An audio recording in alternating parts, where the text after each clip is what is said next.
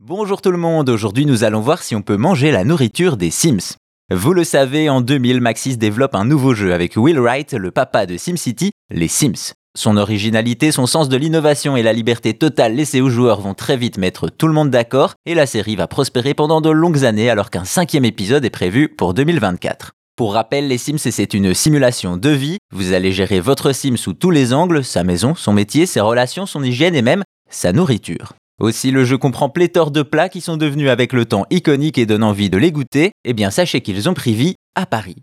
En effet, au début de l'année 2024, le restaurant Immersion Sentier dans le deuxième arrondissement de Paris s'associe au jeu d'IA pour proposer la cuisine des Sims. Pour l'occasion, la vitrine est floquée par le logo du jeu et des soul soul un peu partout, ce qui veut dire bonjour en simlish, la langue des Sims. Ainsi, l'enseigne spécialisée dans les brunchs gourmands propose trois préparations qui ont fait saliver de nombreux joueurs. Tout d'abord, on retrouve le célèbre grilled cheese, un sandwich grillé qui dégouline d'emmental et de cheddar. Ensuite, on a les fameuses berry waffles, des gaufres en forme de cœur agrémentées de baies rouges et bleues que l'on peut noyer de sirop d'érable. Enfin, pour faire passer le tout, le restaurant présente un egg coffee et sa crème d'œuf, une spécialité vietnamienne réalisée à base de jaune d'œuf, de lait concentré, de sucre et de café.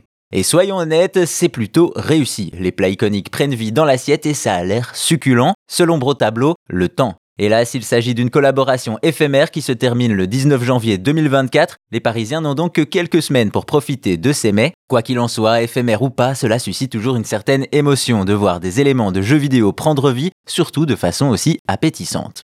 Par contre, non, désolé de vous décevoir, le personnel n'a pas un losange vert qui flotte au-dessus de la tête, dommage. Et si vous voulez plus d'anecdotes sur l'histoire et la culture du jeu vidéo, n'hésitez pas à vous abonner à Chose à savoir gaming sur votre appli de podcast. Merci à vous, portez-vous bien et à bientôt pour d'autres choses à savoir.